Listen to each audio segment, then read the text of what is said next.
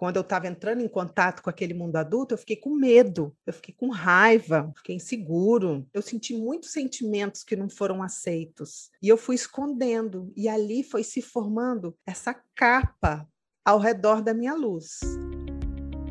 Existe uma relação que tem o potencial de influenciar tudo na sua vida, a sua relação com você mesmo. Aqui neste podcast, nós mostramos as chaves do autoconhecimento para o seu amadurecimento emocional, que é a base de todas as mudanças positivas que você deseja realizar e que também afetam as vidas das pessoas que você mais ama. Sejam bem-vindas e bem-vindos ao podcast A Relação que Muda Tudo. Aqui a gente traz dicas e conversas sobre como um processo de amadurecimento emocional pode transformar as nossas vidas. Eu sou Marcos Rocha. Eu sou a Paramita. E o tema de hoje é como reconhecer a luz sem fingir que não está vendo a sombra. Se eu pudesse resumir o que a gente mais quer nessa vida, eu diria que é amar e ser amado e com isso poder expressar livremente os nossos potenciais, poder ser espontâneo de verdade. Mas tem uma confusão que é muito comum em torno desse assunto, que é, para eu poder viver e expressar a minha luz, eu não posso carregar nenhuma sombra dentro de mim. Então hoje a gente vai conversar sobre esse assunto, tentando trazer um pouco de esclarecimento para abrir ainda mais os caminhos para que a nossa luz possa brilhar de verdade. Então, para Mita, quando a gente fala em como reconhecer a luz sem fingir que não está vendo a sombra, eu acho que o primeiro passo é a gente saber que a nossa sombra contém a nossa luz, que a nossa raiva contém o nosso amor. Você pode explicar como que é isso? Posso sim. Primeiro de tudo, eu queria dizer que essa sua pergunta, né, como né, olhar para minha luz sem fingir que eu não estou vendo a sombra, né, uma coisa assim que você está trazendo para mim, eu Sim. queria dizer que isso é uma pergunta que veio de um dos nossos seguidores no Instagram. Né? A gente estava fazendo uma pesquisa de um treinamento, de um curso que a gente está preparando aí, caprichando, e a gente foi perguntar para as pessoas o que, que elas se interessavam, o que, que elas sentiam, o que estavam vibrando para elas nesse momento e trouxeram essa pergunta e a gente falou: Poxa, que pergunta legal, então vamos trazer para o podcast, além de encaixar isso no nosso curso. Antes de tudo, também eu quero dizer que o foco principal da nossa jornada e do nosso trabalho aqui, inclusive na IESH, não é a sombra, é a luz, é se conectar com essa força da vida que mora dentro da gente e que muitas das vezes parece muito inatingível, que a gente não vai alcançar, que é impossível, que está lá no céu, que são que é para poucos. É claro que sabemos, nós não somos ingênuos, né, Marcos, que é um trabalho que nós temos que fazer para poder chegar lá. Mas também não quer dizer que a gente não atingiu nada disso. Isso também está presente na nossa vida de várias maneiras, onde a vida está fluindo, aonde eu estou tranquilo, que eu estou em paz, aonde eu sinto que está vibrando uma energia boa, eu já estou conectado, umas partes minhas estão conectadas e outras não. Isso eu queria deixar bem claro, porque como a gente tem essa exigência muito grande do perfeccionismo, que a luz é ser perfeito, que é um ser, um ser humano perfeito, realmente parece inatingível, porque isso é uma coisa do ego. É a fantasia que o ego tem do que, que é a luz. Agora eu vou entrar, então, entrar na resposta da sua pergunta, mas eu queria primeiro esclarecer essas coisas antes da gente começar. Então, quando você está me fazendo essa pergunta, está afirmando que dentro da nossa raiva está o nosso amor, é importante entendermos o processo de como que isso acontece, porque a conexão com essa força, nós chegamos muito ligados a ela. Nós chegamos aqui nesse mundo, quando criança, conectados com essa força, expressando ela bastante. Porém, ao mesmo tempo que ela é um brilho enorme, o nosso sistema nervoso, o nosso corpo físico, a nossa consciência ainda estava muito infantil e vulnerável. Então a gente precisava dos adultos ao nosso redor para nos guiar. A gente não sabia nada desse mundo. E fomos aprendendo através dos exemplos que eles davam e das instruções também. A questão é que nesse processo aconteceram algumas situações onde a maneira que eles estavam se dando os exemplos e estavam nos instruindo, muitas das vezes não estava ligado àquela força que eu estava expressando. Então eu fui aos poucos me desconectando dela, me afastando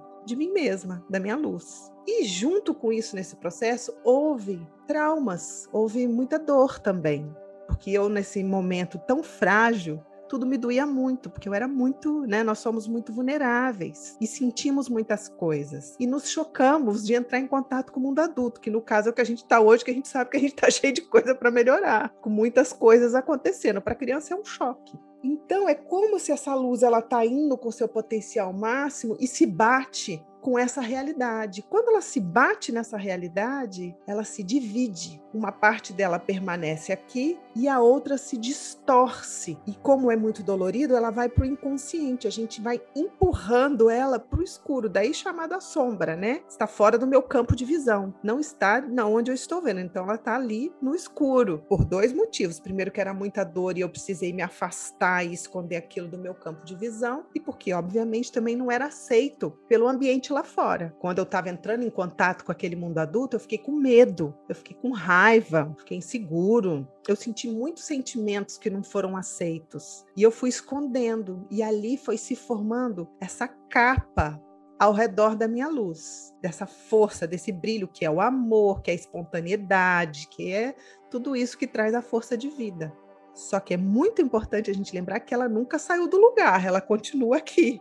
Não é que ela desapareceu o núcleo dela está aqui, conectado com, com todo o universo, que é um poder muito grande, mas partes dela se distorceu. Então, aquele amor que eu estava sentindo se distorceu em raiva, a minha coragem em medo, a minha espontaneidade em orgulho, em necessidade de acertar, e assim por diante. Aquele sentimento de satisfação se retorceu, entra em contato com um vazio virou uma gula, uma necessidade de consumir, de consumir, de me alimentar, de ficar na internet. E aí então foi se criando essa camada ao redor dessa luz, que como a gente diz, a gente, várias pessoas que trabalham, né, com a meditação e com autoconhecimento, com autodescoberta, foram se formando então essas nuvens tampando o céu, mas o céu não saiu de lá.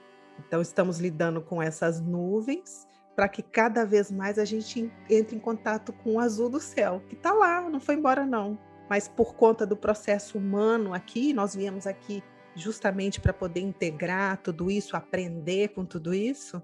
Nós estamos então com isso, com a nossa luz embalada, né? Encoberta por essas forças, que é ela mesma, né? A mesma coisa, só que lados opostos.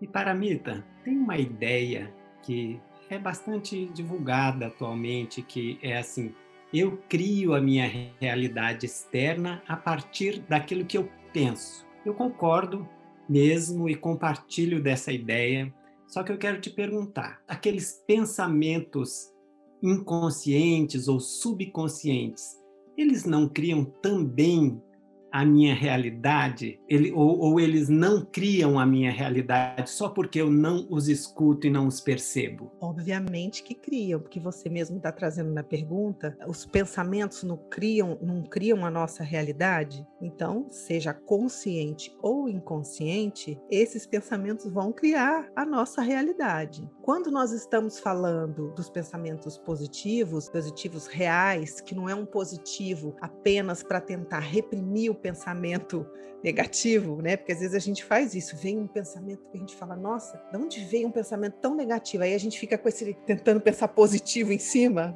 Normalmente não dá muito certo esse truque não, né? Mas esses pensamentos positivos estão criando uma grande realidade. Vamos entender esses pensamentos inconscientes que você está descrevendo aqui, que, como eu disse, são aqueles que estão na sombra, fora da consciência que é a luz. Normalmente, eles que vêm dessa capa que está ao redor da nossa luz, como eu disse aqui, né, que se formou, tudo que ela está fazendo, todos os objetivos dessa defesa que foi criada é de uma forma ignorante, me proteger daquela dor, daquele momento lá que eu estava vulnerável, que eu estava te falando na primeira pergunta. Então, tudo que essas, essas defesas estão fazendo é dizendo assim: vamos fazer de tudo para você não voltar lá. Vou dar um exemplo para ficar claro que eu já dei de mim mesma no podcast da inveja, que é um podcast que ficou muito legal. Naquele podcast eu estava explicando. Então eu estava lá na minha infância, a minha mãe faleceu, muitas amigas minhas tinham mães. Eu fui me sentindo humilhada nessa dor desse momento que eu tô aprendendo o que é a vida e comecei a sentir inveja que é uma distorção de uma energia que admira o outro, que está se sentindo igual, ao outro e que está tudo bem entre nós, foi se instalando uma inveja dentro de mim e eu, logicamente, coloquei ela na, na, na sombra, né? Ela ficou inconsciente. Mas eu construí, através dessa inveja, toda uma necessidade de ser perfeita para tentar tampar a minha humilhação que eu estava passando e querendo o contrário, ser invejada. Isso está bem explicado lá. Então, se eu estava, quando eu comecei a prestar atenção, eu percebi que esses pensamentos inconscientes não eram tão inconscientes assim. Eles estavam bem perto de mim e que eles estavam me dando coordenadas o tempo todo para eu ser perfeita e para eu ser melhor do que o outro. E o que eles estavam fazendo então? Empurrando a minha ação, ele estava influenciando a minha ação. E a minha ação estava criando a minha realidade. Então, parece que o pensamento é inconsciente, que ah, só o pensamento aqui bem inconsciente está criando a minha realidade. Não, ele estava criando a minha realidade. Eu estava conseguindo em algum nível me mostrar melhor do que quem estava ao meu redor, mas também, otimamente, eu estava conseguindo ficar bem sozinha, né? E bem separada dos outros. Então eu estava criando uma realidade. Eu quero dar mais dois exemplos bem mais simples para ficar bem claro como que isso acontece, né? Que você está dizendo que esses pensamentos criam essas realidades. Eu tenho um rapaz que eu acompanho ele e que ele passou muita falta de dinheiro. Sabe aquele típico que passa dinheiro, que os amigos têm um tênis, ele não tem, tem a roupa, ele não tem, aquelas coisas que criança passa, né? E é interessante, o tempo todo ele pensa que ele vai ser mandado embora. Marcos, o tempo todo, todo dia ele acha que ele vai ser mandado embora, que alguma coisa vai acontecer, ou seja, pensamentos daquela camada que fica nos protegendo para a gente não voltar naquela dor. E aí ele tem uma compulsão de todo dia olhar como que tá os investimentos dele, aí ele faz de tudo para ele não ficar muito envolvido nos relacionamentos relacionamentos amorosos, então vai ficar muita energia lá e ele precisa ganhar dinheiro. E isso cria totalmente a realidade dele, percebe? A realidade dele é essa, vem desses pensamentos inconscientes que ele não tinha percebido. Ele não fazia a melhor ideia. Quando a gente começou a fazer o trabalho, ele falou: Nossa, eu pensei que era uma coisa normal do meu dia a dia. Aí ele viu: Não, são compulsões minhas, são ações minhas que vêm de pensamentos que eu nem estava percebendo, que é justamente o pensamento da minha dor lá de trás. Então, eu acho que fica claro, né? Esses pensamentos inconscientes criam realidades e eles fazem de tudo para nos salvar da nossa dor. Só que eu diria que, gente, não dá certo esse plano. Esse plano não dá certo, não. Eu acho que a maioria das pessoas que está ouvindo a gente aqui conhece a Mônica, o Cebolinha, o Cascão e o Coelhinho da Mônica, que é uma história em quadrinho muito comum aqui no Brasil, aonde o Cebolinho e o Cascão são dois garotos que querem roubar um coelhinho de pelúcia da amiga Mônica, que é muito forte. E todas as histórias são eles bolando ideias de roubar aquele coelhinho. Eles nunca roubam coelhinho, ainda tomam uma coelhada na cabeça, ainda apanham. Assim é os planos da nossa sombra. Esse tempo todo achando que eu ia então estar tá protegida da minha humilhação, mas senti uma solidão enorme. Tomei uma coelhada na cabeça que ninguém queria ficar perto de mim. Ou esse meu amigo, ao mesmo tempo que ele olha todo o que ele tem de dinheiro,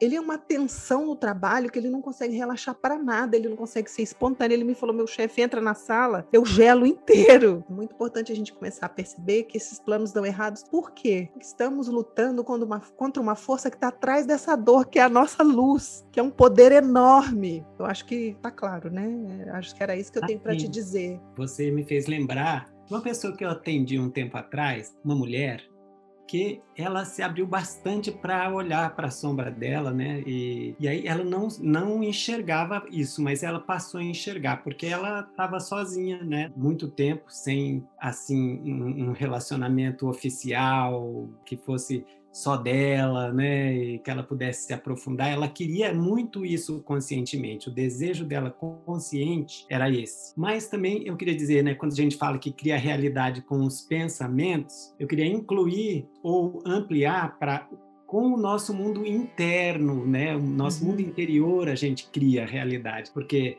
você pode falar pensamento, mas desejo, fantasia, uma Sim. qualidade específica de energia que vibra dentro da gente e a gente atrai as coisas e as pessoas e se atrai pelas coisas e pelas pessoas, né? Então Com é, é esse, esse psiquismo todo nosso que cria essa realidade, né? Lógico, ele vibra numa determinada energia que vai atrair aquela determinada energia. Ela sempre acabava atraindo homens casados e se atraindo por homens casados, né?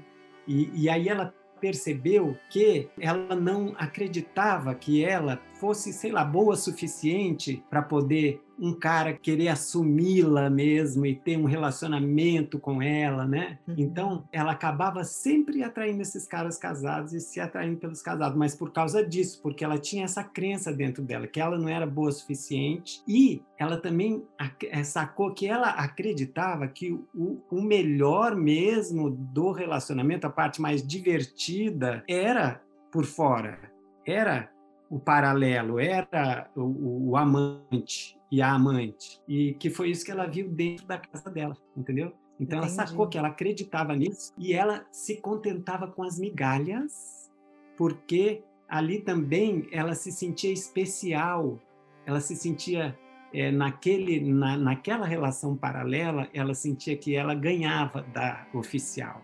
Uhum. Porque ela era mais desejada, com ela a coisa era mais divertida do Sim. que com a oficial. Sim. E ela sacou que ela carregava tudo isso dentro dela e o que, que ela, qual a realidade que ela estava construindo com isso? A solidão, porque o desejo consciente dela era ter uma, uma relação oficial, Sim. uma relação que ela pudesse aprofundar, pudesse planejar coisas com a pessoa na vida, pudesse ter uma vida junto com alguém. Né? E olha que interessante, hum. né, Marcos? Porque junta com isso, isso que você está dizendo, ela estava sem acesso à luz, né, à força dentro dela, onde ela possa relaxar numa conexão. Ou essa outra pessoa que eu estava te dizendo possa re relaxar que o fluxo da vida vai trazer tudo para ele. Ou eu, de que eu posso ser eu, que eu não preciso ser mais ou menos que isso não vai me humilhar. Então a gente vai, a gente fica vibrando nessa camada que estamos falando aqui, como é necessário olhar para ela e não temos acesso a isso que é a fonte, né, que cria uma vida muito mais conectada, né? Mais feliz, mais plena, Sim. né? Uhum. E falando dessas forças dentro da gente que acabam criando então a nossa, a nossa realidade e também a força da nossa luz também cria a nossa realidade, como você falou lá no começo. Tem coisas na nossa vida que estão abertas, que estão rolando, que estão fluindo. E isso é a gente também que está criando a partir da nossa luz nessas partes que ela já está liberada, né? Isso mesmo. Mas Exato. tem essa outra parte da sombra que tem algumas forças muito específicas que eu queria pedir para você falar um pouco delas aqui. Eu considero que tem três soldados da sombra que são muito fortes e que trabalham para que a gente não olhe objetivamente para a nossa sombra, que são a culpa, o medo e a vergonha. Uhum. Eu queria que você falasse um pouco de como que eles funcionam como travas que impedem a gente de do nosso potencial brilhar e acontecer na vida. Essas travas que são guardiões que tentam impedir que a gente olhe para essa camada que está encobrindo o nosso céu, né, a nossa luz, elas são como molas. A gente vai tentar olhar, ela tenta jogar a gente para fora dali. Até porque vamos primeiro olhar na origem da coisa quando a gente começou a se desconectar de nós mesmos, quando a gente, quando a gente começou essa desconexão, normalmente ela veio carregada, grande maioria das vezes, por uma desaprovação. Não é assim que faz, não é assim que é, com todas essas vivências, né, que aconteceram no passado. A gente ficou então com essa sensação de que nós estamos errados. A gente cresce com esse medo muito profundo de que eu vou ser excluído, de que eu vou ser rejeitado, de que eu vou ser humilhado. Tudo isso é muito forte quando a gente começa a entrar em contato com a nossa sombra. A gente bem sabe, trabalhando com pessoas, tem determinadas pessoas que a gente tem que ir com calma mesmo para elas olharem essas camadas. Que quando elas olham a realidade, que nós temos isso dentro de nós, eu tenho, você, todo ser humano traz, faz parte dessa escola, desse planeta, elas sentem tanta vergonha, elas se sentem tão culpadas, elas têm tanto medo da punição que elas começam a se autodestruir, começam a não aceitar Então é muito perigoso mesmo, né? Se você não toma cuidado, porque esses guardiões eles vão fazer de tudo para nos ameaçar. É uma mentira entre aspas, mas essa ameaça fica lá. Então lá na raiz tem esse medo muito grande de errar, de ser descoberto e isso ser muito vergonhoso para o nosso orgulho e um medo muito grande de ser punido pela culpa. Isso é tão forte, é muito interessante, né? Até mesmo algumas religiões usaram e usam muito isso. Olha só que vergonha que você faz isso, olha só, você é culpado, você vai ser punido, isso é pecado, ca causa muito medo ao redor de algo que a gente nasceu com isso. Então, quando criança a gente recebia essa reprovação dos pais, dos professores, e quanto adultos a gente não presta atenção das religiões, da sociedade. É claro que a gente tem que respeitar muito uns aos outros, eu não estou falando disso. Mas isso tudo coloca a gente como desconectado da nossa luz. Porque se eu preciso primeiro tirar essa camada para estar em contato com a minha luz, então eu fico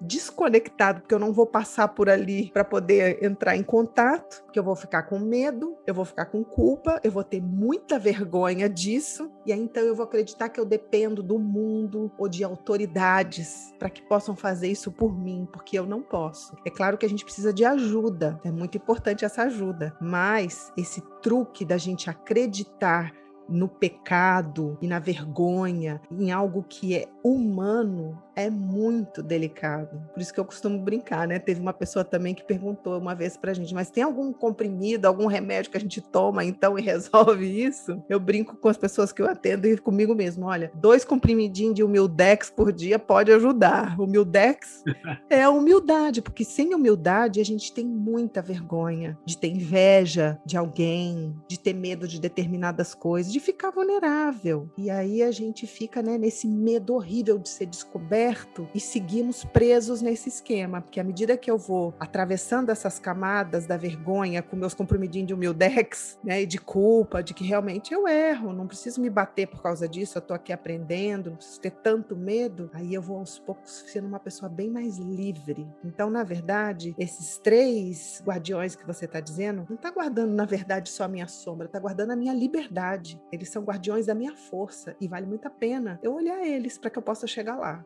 Como eu disse no começo, o que a gente mais quer nessa vida é amar e ser amado, poder expressar nossos potenciais, poder ser espontâneo. Será que a gente não pode já ir direto para essa parte da jornada e pular essa outra parte de ficar estudando as travas que nos impedem, que a nossa luz brilhe? Não dá para ir direto ao assunto já, já que a gente quer mesmo é a luz? Olha, a gente bem sabe que não, né? Seria quase como você perguntar assim: vem cá, eu não posso curtir meu presente aqui, essa coisa maravilhosa que você vai dar de presente, sem abrir o embrulho? Ele tá empacotado, eu não posso brincar com a minha bola sem tirar o pacote que ela tá dentro, não. Eu falo, olha, você vai chutar ela meio quadrada, porque o pacote é quadrado. Você precisa primeiro abrir, o, abrir desembrulhar para poder ganhar o seu presente. Então, é um pouco complicado. Agora, eu entendo quando as pessoas querem cortar esse caminho. Quem já não quis, atire a primeira pedra. A questão é que é muito importante a gente se lembrar também, como eu disse no começo, que o objetivo não é essa parte. Então, se a gente foca só na sombra e fica chafurdando ali e olhando só ela, só ela, só ela, a gente corre um risco muito grande de ser capturado por ela achar que a vida é só isso e ficar muito sem esperança, sabe? Ai, tudo muito, muito, muito sem esperança, muito escuro, né? E não é isso. Ao mesmo tempo, se a gente fica, como você está dizendo, olhando só essa parte, lógico que vai ficar faltando algo. A minha vida vai estar tá incompleta, simplesmente porque a minha raiva não é um pedaço do meu amor, o meu medo não é a mesma energia da minha coragem, porém que se distorceu. Então eu não tenho como cortar isso. Eu tenho que reconverter e aos poucos compreendendo, entendendo como que isso aconteceu e resgatando e cada vez mais aquela coisa que está no escuro, né, aquela parte minha que está fora da consciência, e sendo integrada, e aí eu vou ficando cada vez mais consciente e a minha vida mais consciente com mais clareza. Eu preciso dessa reconversão. Se eu não, não faço essa reconversão, eu fico pela metade. Eu costumo brincar com algumas pessoas que têm tanto potencial,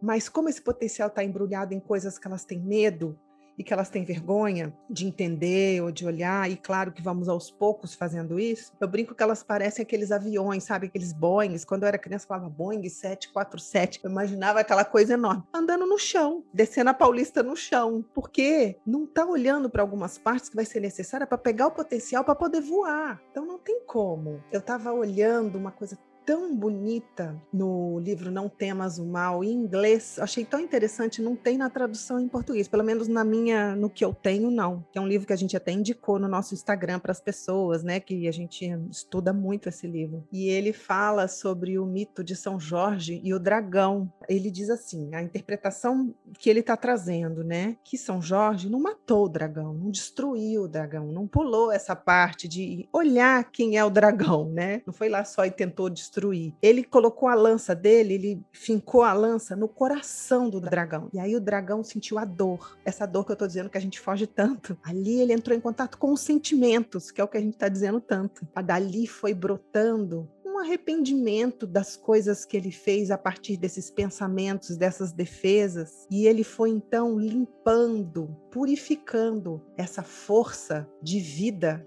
que estava dentro dele que estava machucada e por conta disso contaminada pela negatividade. Quando ele entrou ali no sentimento e ele deve ter compreendido muita coisa, o dragão que estava ali o tempo todo assombrando, destruindo, perseguindo, ele se tornou um grande protetor. Ele virou a grande proteção, que é o coração. Tem proteção maior que o coração? Como é que meu coração vai brilhar se eu antes não tirar aquilo que está machucando ele? Ele não vai relaxar a gente não relaxa. Como eu costumo dar um exemplo às vezes, né? Eu tô com um tumor em uma determinada parte do meu corpo, um tumor pequeno em determinada parte do meu corpo, e eu digo assim, gente, para que, que eu vou olhar com esse tumor? Minhas pernas estão ótimas, olha o meu braço que ótimo, olha que luz aqui, meu pulmão funcionando maravilhosamente bem. Para que, que eu vou olhar para esse tumor, gente? Pula essa parte. Percebe a armadilha? O perigo? Ou uma casa linda que eu tenho, aí eu compro todos os móveis lindos, a casa tá suja, o chão tá imundo. Eu digo, pra que perder tempo limpando esse chão, gente, com esse sofá maravilhoso brilhando aqui em cima? Deita no sofá e curte esse sofá. Mentaliza o sofá. Nossa, maravilhoso. Vamos deitar nesse sofá, mas vamos limpar o chão, vamos deixar a casa perfumada. E isso se torna, como eu já disse várias vezes, um prazer. Apesar do desafio, que é meio chato, apesar que nós estamos falando de coisas profundas, mas isso pode ser uma grande aventura. Então é o que eu tenho a dizer. Eu não conheço. Se existe, eu não sei. Tem tanta coisa nesse mundo, né? Não sei de tudo que acontece nesse mundo, mas na minha experiência, eu não conheço pular essa parte. Apesar de eu entender que não dá para ficar agarrada nisso para sempre. Eu tô focada na luz e eu vou atravessando a floresta do escuro no meu carrinho aqui, que é o meu sistema, mas se eu for fechando os olhos porque eu não quero olhar o caminho até lá, é grande chance de eu bater com esse carro aí numa primeira árvore aí torta e me machucar. Tem que com os olhos bem abertos. Escuta, e além da gente estudar profundamente a sombra, com o objetivo então de poder reconverter a sombra em luz e poder se libertar da sombra, a gente também não deve objetivamente alimentar a luz. Tem como a gente fazer isso? Como que eu posso alimentar a luz na prática? Existe essa coisa além do estudo, que você está dizendo aqui, mas eu quero só falar uma coisa específica sobre esse estudo. Uma coisa que eu percebo, quanto mais a gente estuda tudo isso, essas camadas que estamos aqui chamando de sombra, de inconsciente, mais a gente percebe que são reações ao nosso passado. É uma força que foi criada a partir de uma dor e de uma situação, de uma experiência vivida. Então, isso significa que ainda não sou eu, é uma reação a alguma coisa que aconteceu. Ainda não é expressão do meu ser, ainda é consequência do que eu vivi. Então, quanto mais a gente vai estudando isso, mais a gente vai compreendendo que, poxa, isso aqui não sou eu. Isso aqui é a casca da ferida. Tem a ferida e tem eu, o meu corpo. Vamos imaginar uma dor física, né? Um machucado físico. Tem as consequências daquilo, a maneira que eu vou reagir para me defender, para ninguém encostar na ferida. Tem a casca da ferida e tem eu. Então, quanto mais eu estudo, quanto mais eu compreendo, mais eu vejo que a sombra realmente é só uma consequência, ela não é a realidade ainda. A realidade é tudo isso que nós estamos dizendo aqui, dessa força, dessa luz que você está perguntando para mim. Mas como que eu alimento ela então? Porque eu ter identificado tudo isso já me ajuda a ver que eu não sou e que então eu sou aquela outra parte minha lá que é mais luminosa. Nós já demos várias dicas aqui de coisas simples que possam elevar a minha energia, que vai ficar mais na vibração dessa conexão minha com essa, com essa força da minha luz, seja o contato com a natureza que tem uma energia muito alta, sei lá, mexer o meu corpo, coisas que a gente já disse que eleva a minha energia, que tem a ver com a minha saúde. Isso é uma coisa.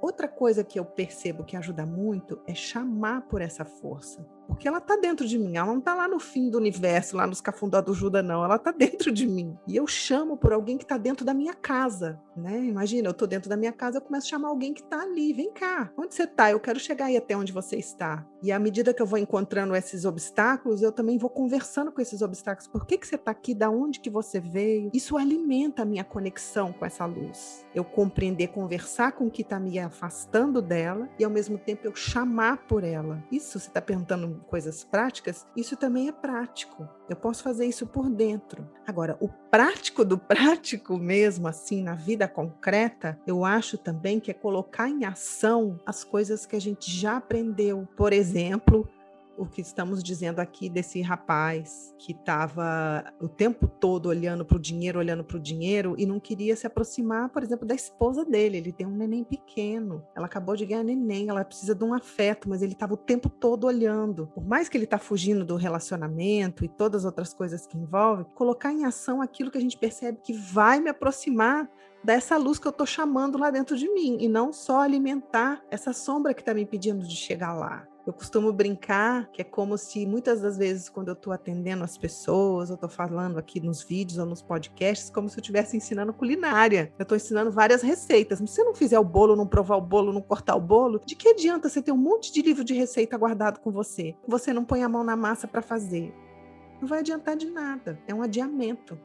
É aquele coelhinho que daqui a pouco você toma uma coelhada na cabeça porque você ficou parado no lugar, tendo tantas informações na mão. Então, a ação também, colocar em prática aquilo que ativa a minha luz e que destrava a sombra, né, que vai fazer com que o humildex entre em ação, eu acho também que é uma é uma grande chave para que a gente possa olhar para a nossa luz, chamar a nossa luz sem fechar os olhos para a nossa sombra.